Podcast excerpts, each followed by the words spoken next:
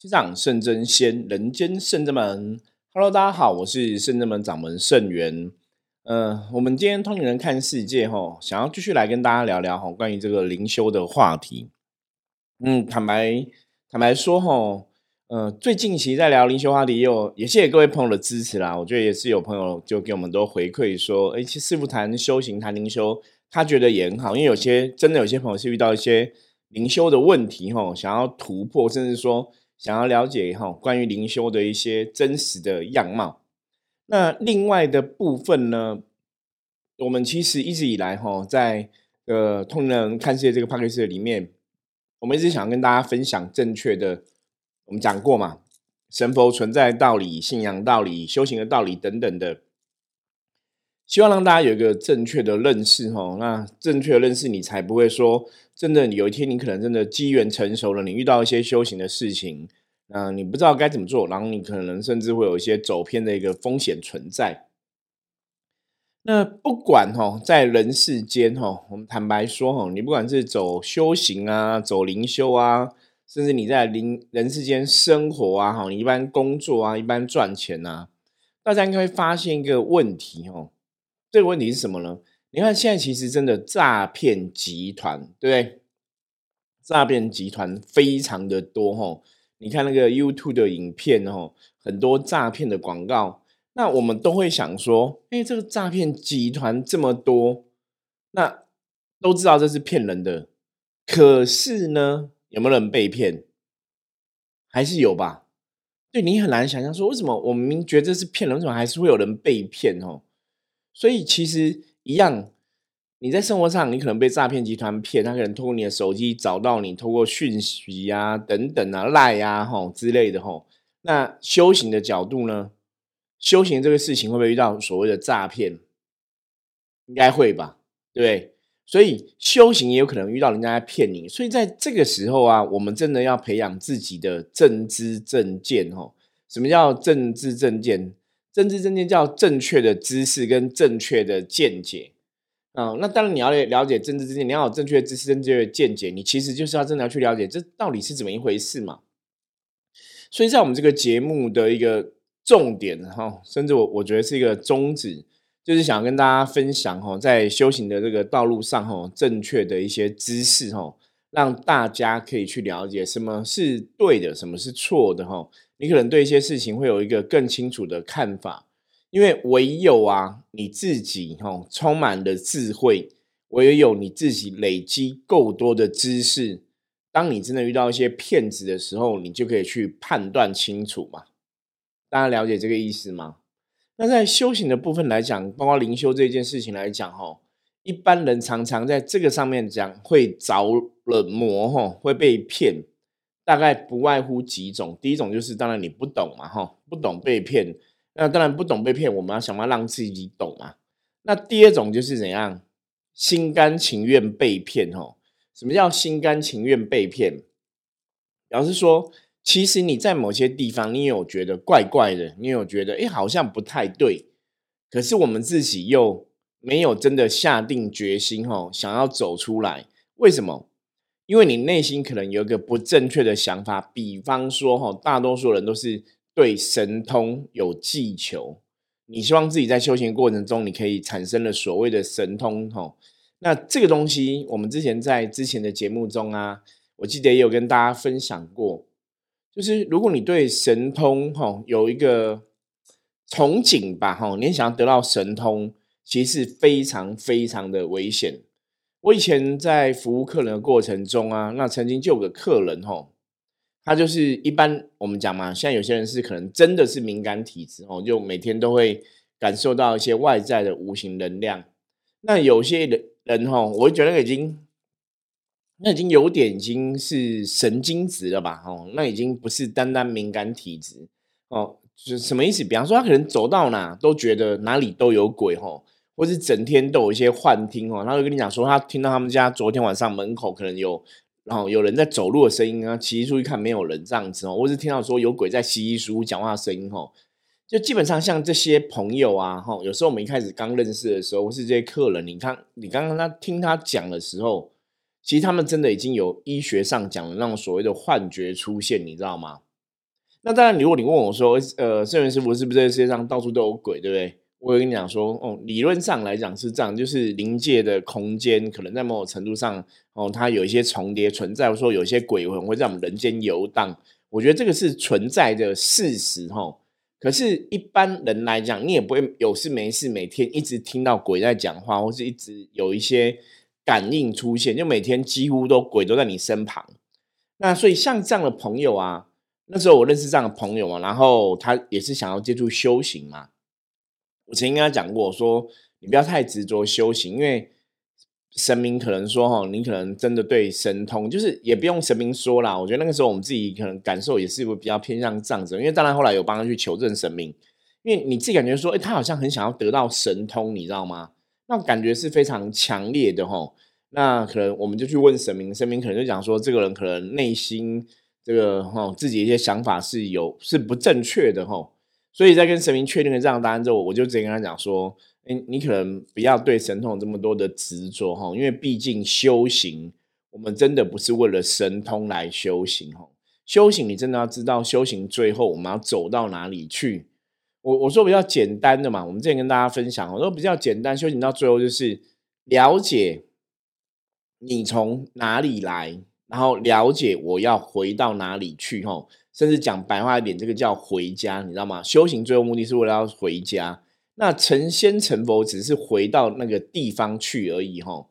那你要成仙成佛，或是你要回家，哈。我们以前曾经跟大家分享过，说你回家总是要带个礼物，带着东西回去嘛。以前像人家讲要衣锦还乡，对不对？你要还乡，你拿什么还乡？其实，一般我们若以世俗的一般人间的看法来说的话，就是所谓的功德嘛。对你有些功德，你做了一些好事，有些善的能量。那当然，你在人间，你了解了自己的状况，你把自己修到清净的本体，吼，修到清净，像你来的时候一样，我们讲这个是如你来的时候一样，吼。然后不要被这些贪嗔痴啊，吼，很多东西，吼，六尘给障碍。这样我们就可以清净的回家嘛？那当然这是修行最后的一个目的嘛。其实也是我们现在认知到，大家一直在修行，除了是要让自己的灵性可以圆满之外，最终哦，我可能是在了解自己灵魂的存在的意义啊，存在价值啊，甚至最终如果我们认知说有一个世界哈是更高。频的世界，哈，哦，然后有个世界可能是跟我们来的地方有相关的，我们有这样的一个信仰存在的话，我们希望可以回到那里去。好，问题来喽，如果你要回到这个世界，你要有神通吗？叮叮，有没有？答案是不用，哈。其实你没有神通，你可以回到这个世界。你要回到这个世界，其实最大的一个你必须要会的东西，哦，那个东西叫智慧。你要对这个世界有所了解，你甚至要对能量有所了解，知道怎么提升自己的品性，提升自己的品德，懂吗？你要德性，你才有办法累积功德，你知道吗？如果你没有德性的话，你的事情基本上没办法累积一个好的功德，吼。所以能量的角度上面来说的话，你只要懂能量，然后去创造一个。自己哈，OK，好的一种能量氛围哈，那你在这种能能量的状况里面，你不断的锻炼自己，是有一个正能量，有一个善的能量，有一个好的能量，最后你离开的时候，就会回到这个善的能量、好的能量、正能量的循环中。那你想要得到这个好的能量，想要得到这个善的能量，你需要神通吗？其实不需要的，你知道吗？所以我常常跟大家讲哦，我说。真的，为什么现在还是再次要提这样的话题？吼，因为我们在修行的过程中，很多人被修行的骗子，或是被神棍骗。吼，一种就是，如果你自己在做修行的事情，就是通常你想要神通，你就会让别人有机可乘，你懂吗？那另外一种，就是我刚刚前面一开始讲的嘛，你认知不够，哈，我们智慧不够，我们不了解什么是正确的，所以你自然就不了解什么是错误的。所以在这个过程中，大家真的，吼。要去明辨哈，要去明白。那有一句话哈，我想大家都有听过，叫“邪不胜正”，对不对？这句话我想要送给所有的的朋友们吼，你们真的要知道，把这句话刻在你的灵魂，刻在你的骨头上，你知道吗？因为当你有这个想法邪不胜正的时候，你要去维持自己内心的一个正的能量是很重要的。因为邪不胜正，所以你内在对负面的东西，你不要存恐惧吼。因为你对负面的东西如果心存恐惧的话，那恐惧的事实往往都会成真。所以，我们圣真门福摩斯啊，圣元我就说过一句话，叫“怕了就输了”。大家不晓得有没有印象哈？怕了就输了，怕了就输了哈。很多东西，你如果有过度的恐惧的时候，其实你的恐惧往往会成真哈。那当你有过度的恐惧的时候，其实它会，你会迷失正确判断的一个心灵跟心智，你知道吗？因为一般我以前真的遇过，我们讲所谓的不要讲神棍，我们讲邪恶的力量吼，邪恶的力量吼，邪法邪术等等的吼。你说这世界上有没有邪法邪术存在？其实以我们自己的经验经历过的吼，的确是有。邪法邪术的存在，哦，的确是有。那邪法邪术的存在，它可能会攻击你，它可能会伤害你。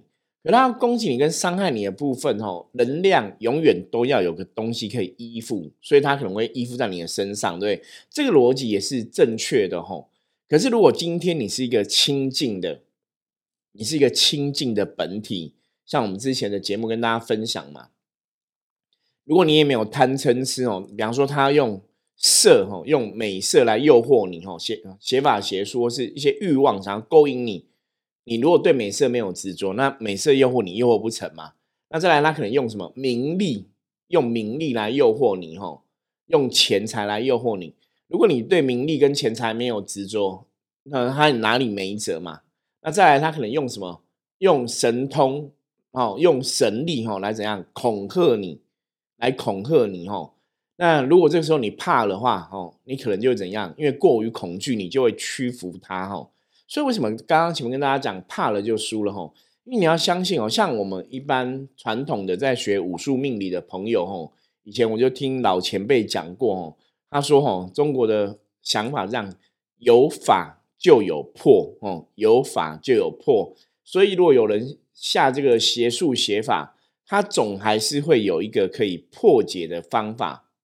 了解这个意思吗？吼，有法就有破，所以很多东西我们不要过度的恐惧，哈，自己吓自己。那当然，你在这个过程中啊，如果如果你都没有偏差，如果你都没有一些负面的想法，我们以前就跟大家分享到说，你要走趋吉避凶的道路嘛，对，你要趋吉避凶，要靠近好能量，要远离不好的能量。如果你都没有不好的想法，你都没有。起心动念都有些歹念，你有没有去交不对的朋友？那请问来讲，基本上来讲，你会离你本来就离是非很远，你知道吗？我曾经遇过两个例子，我曾经遇过两个例子，他们都是被别人下降头。对，那你会觉得说，其实以前的我啦，以前的我哈，会觉得说下降头这件事情听起来是很不可思议的，或者是感觉上存在电影的世界，你懂吗？哈。一般人应该理论上来讲，我们也没有认识什么人会下降头，一般人也不会对你下降头嘛。就是这个事情一定有个什么恩怨情仇因果的问题，你知道吗？所以我就去问啊，说，哎，其实大家都是一般的上班族啊，因为这些朋友也不是像我们这样的修行人，他只一般上班族哦。那为什么你们会觉得是被下降？因为他们就觉得自己有些地方怪怪的。所以他们才来找我卜卦哦，来才问神哦，想要知道说自己是不是有被下降头哦。那因为当然是一定是有某些事情发生嘛，所以来看的话，占卜结果是，哎，好像真的有被下降头。可是反而后来哈，不是他们觉得怪，你知道吗？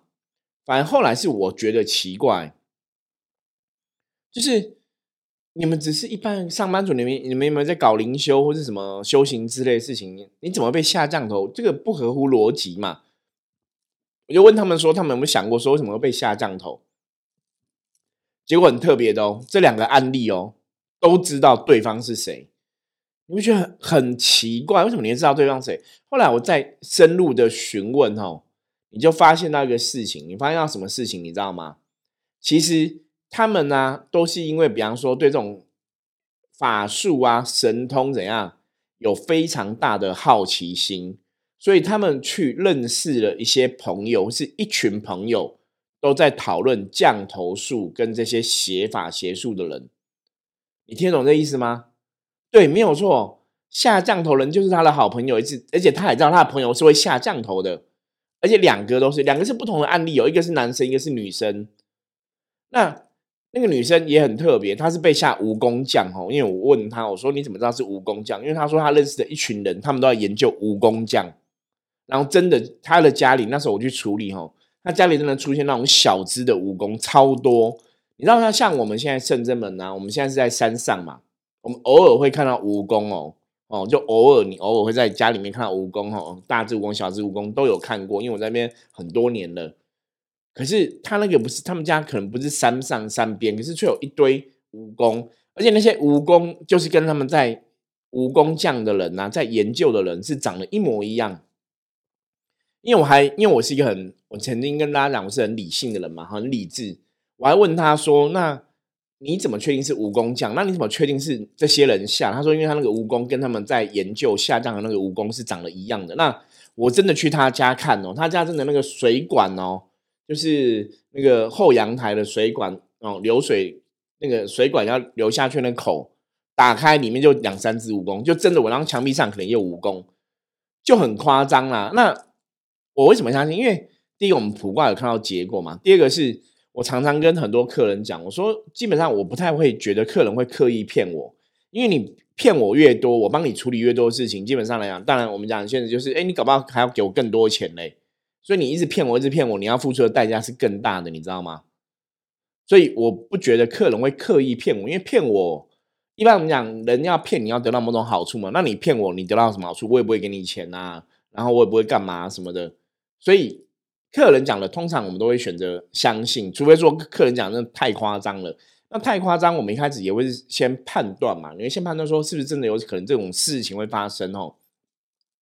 结果后来就知道说，他认识了一群人，他们认为像武功将，然后他就跟这群人在相处的过程中哦，的确就是怎样有是非了，有没有？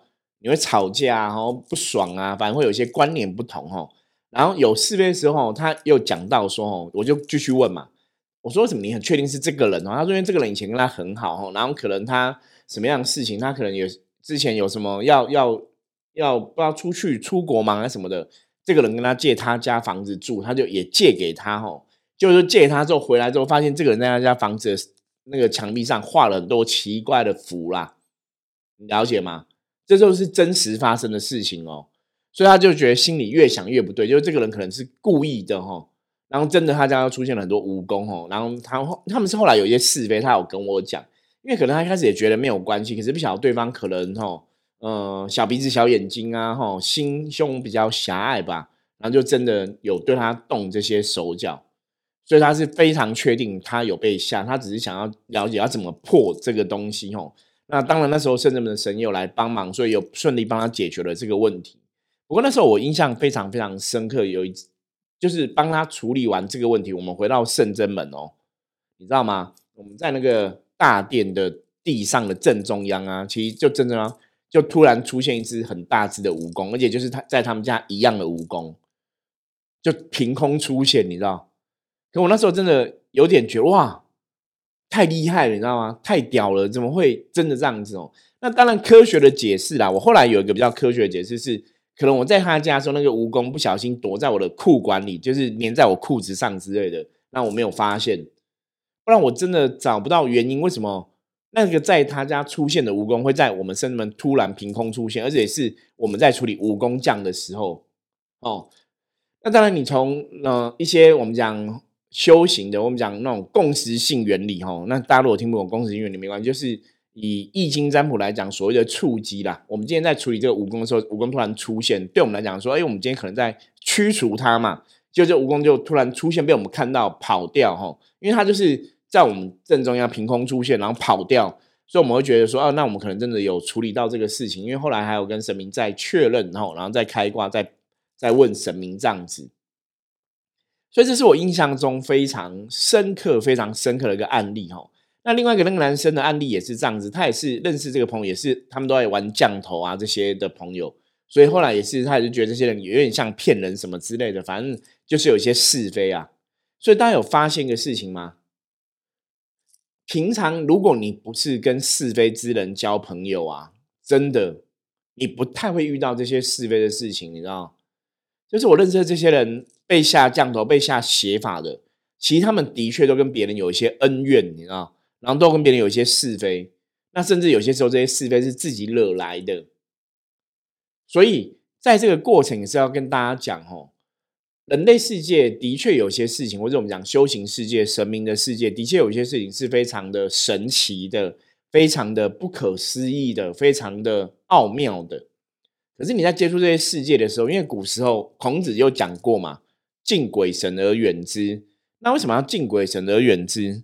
我们说孔子的想法是：哈，因为鬼神是属于无形的、看不到的，你很难用一个很清楚的定见去判断。如果你没有足够的智慧的话，所以你不如怎样，远远就好了，你不要靠太近。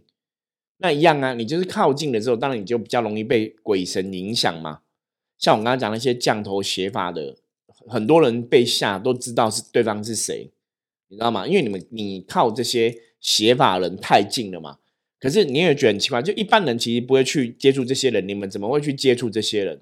那当然我不想去想说，你一开始像像一开始你想要去接触降头术，还是是你有一些。不对的念头呢？比方说，有些人可能接触降降头术，他想要学到一个法术，可以呃保护自己，或是报复他恨的人啊，或是说你想用这些法术去得到一些利益，是不是？你开始有个错误的念头，所以你才会去感召到这样的结果，所以才有这样的是非产生哦。我觉得这个都是非常有可能的。所以我们常常讲，在修行过程中，基本上来讲，你只要心里是很正的、很正向、很正派。你没有贪嗔痴，你没有过度的欲望，对美色没有过度的执着，对钱财没有过度的执着，对名利没有过度的执着，对神通没有过度的执着。那你在走这条道路上面来讲，基本上我们可以讲就是百毒不侵的，你知道吗？你遇到什么考验，你都不用怕嘛。那这种考验其实最终在考的是什么？我说这种这种妖魔鬼怪，最终要做什么？其实他们一直在想方设法动摇你的情绪，因为当一个人的心情不好的时候，当一个人情绪不好的时候，心里就会充满负面能量。那我们讲过嘛，正能量会吸引正能量的结果嘛，负能量会吸引负能量的结果嘛。所以，如果你现在情绪被勾引起来了，你生气了，你负面了，那负面的能量、负面妖魔鬼怪、负面的邪法邪术，它就更容易上你的身，你知道吗？就会更容易影响你，所以很多时候到后来，我常常在教一些修行的朋友啊，跟他们在聊，跟他们在分享，我常会说说很多事情是不需要生气的，我们不要过大的情绪，我们要学用什么？用神佛的眼界，用神佛的眼睛，用神佛的思维去看待世界上的一切。我说，在神佛的眼里啊，这个世界上基本上是没有坏人的，你知道吗？可是不对啊！我们的眼里其实是有坏人呐，有人会伤天害理，有人会做很坏的事情啊。神佛眼里什么叫没有坏人？因为神佛眼里觉得这些就是没有智慧、不懂的人。这种不懂是什么？不懂，就像一般我们长辈、父母嘛，你在看小朋友嘛。哦，我以前有个朋友在教育他的儿子的时候也是这样子，所以你儿子还小，你要教啊什么什么的。然后他肯定会跟我讲说：“师傅，我就是儿子还小，所以他不懂。”他不懂，那你这样责备他，你这样做，其实他不懂，这样子反而是会有反效果，你了解吗？神佛就是这样子，因为神佛觉得人类会犯错，人类会去伤害别人，就是因为他不懂，所以不懂你骂打他骂他，他还是不懂啊。所以遇到不懂的人，你要怎么办？你要教他嘛，你教会了他，他懂了，他就不会去犯错了嘛。所以我觉得这个精神一直也影响到我在修行的这个道路上，吼。我在看很多事情的时候，很多时候我说这个当事人他不了解、不懂，所以他才有一些不好的歹念出现嘛，哈，不好的念头出现。那不懂没关系，我们可以原谅他，我们不要跟他一般见识。那你有这个想法的时候，你就不会被他的负能量拉下去，你知道吗？我们就不会被他负能量拉下去，你也不会跟他负能量起了一个共振，哈，所以我们的情绪就不会随着他起伏不动，哈，起伏。不是起伏不动，是随着它起伏不定。然后我们情绪如果说被它影响的话，你被它拉下去，你情绪就跟着起伏嘛。嗯你生气了，你愤怒了，哦，你甚至伤心难过，都是一种负能量。所以我们要用神佛的眼界，你要学。如果今天你信的是观世音菩萨，你就学去思考一个事情哦。如果你是菩萨的话，这个事情你看到你会怎么想，会怎么做？菩萨会怎么来处理？那如果你的主神是三太子，你要去想说三太子对这个事情会怎么来处理，会怎么做？就以前我曾经跟很多人讲过啊，如果三太子真的是一个神呐，哈，像我们甚至没有拜三太子嘛，他来办事的时候是非常的。震惊跟严肃，你知道你知道吗？那不会一直在玩哦。像之前哈，我记得我有个朋友跟我分享一个 YouTube 的影片，他上面就有讲哦，呃，就人家问三太子说，那个疫情很严重啊，你都在干嘛？哈，就那三太子回答说，我都在玩。你有没有觉得怪？如果你是神，疫情很严重，你怎么可能在玩？那个是什么什么蛙哥啊？你知道吗？那不可思议。因为我们也问过圣真门的济公师傅嘛。疫情很严重的时候，众神都在干嘛？济公师跟我们讲说，众神都很忙，都在想办法怎么让疫情不要影响到人类太多。你你了解吗？一样是在问神呢。我们问了那个别人在问他的太子爷哈，问他三太子说，疫情也很严重，你都在干嘛？他说他都在玩。那问了我们的济公师，我们济公司说，全部的神都在帮忙。所以你就可以去判断，哎，那到底？你接触的灵体吼，你接触的这个神明吼，是有德性的神明，是真的神吗？还是他不是真的神？还是这个灵体是好的还是不好的？哦，我觉得大家真的要有个智慧去判断哦，这很重要。所以，我们今天最后再帮大家总结一下哈，这个世界上骗人的人越来越多了哈，骗人的宗教团体、骗人的修行团体当然也非常多。可是，如果你对神通没有过度的幻想哦，你没有特别想要神通，你对酒色财气啊，对欲望名利没有特别的执着，基本上来讲，当然我们就比较不容易着了人家的魔道嘛，不会被人家骗嘛。哦，那当然，另外还有一种就是你要正确的了解正确的知识，不要有过度的恐惧嘛，哈，要相信邪不胜正，也不要被别人用威胁恐吓，哈，哦，不要被别人威胁恐吓。那当然，在这个过程中，如果你还是没办法判断的话，你还可以怎么做？我跟很多朋友都讲过哈，我说你可以来找圣真门啊，你有什么问题你可以提出来，我可以跟你讨论，分享我的见解、我的看法，那你再判断一下，我觉得我讲的有没有道理？对我觉得真理的确是经得起考验哈，所以如果大家真的在这个问题当中，你遇到一些光怪陆离的事情哦。神奇莫测的事情，你想要判断真伪的话，其实为什么这也是我为什么后来我会走象棋占卜的这个路线一样哦？因为卜卦在某种程度来讲，的确比通灵这一件事情客观很多哦。因为你占卜看到的卦象都一样，它会比较客观一点。所以像我们为什么我们占卜都一直在教学生？因为学生会了之后，他自己就可以针对自己的问题来解读嘛。那你自己不会去骗自己嘛？你知道吗？你自己不会去色诱自己嘛？这是很怪嘛？所以你也不用担心，你可能遇到不对的老师嘛。哦，所以大家可以看到那个，我们来工商一下哦。最后就是，如果你看 YouTube 影片，我后面有写哦，我们现在象棋占卜秘籍哈，就你或者你在书局 Google 圣元两个字哈，就会看到我写的这个象棋占卜秘籍，现在在全省的哈，呃，很各大书局都有上市哦。那网络上也可以购买，网络书局也可以购买哈。就是希望通过象棋占卜，让大家对这个你在了解这个世界上事情，或在接触神秘的事情，或接触在鬼鬼神神的事情的时候，你可以有一个客观的工具可以判断你哦，可以协助你。所以如果大家有兴趣的话，欢迎可以上网购买。OK，好，那我们今天分享就到这里哈。我是圣智门掌门圣元，如果大家有任何问题的话，欢迎大家加入我们的 LINE 跟我取得联系。我们下次见，拜拜。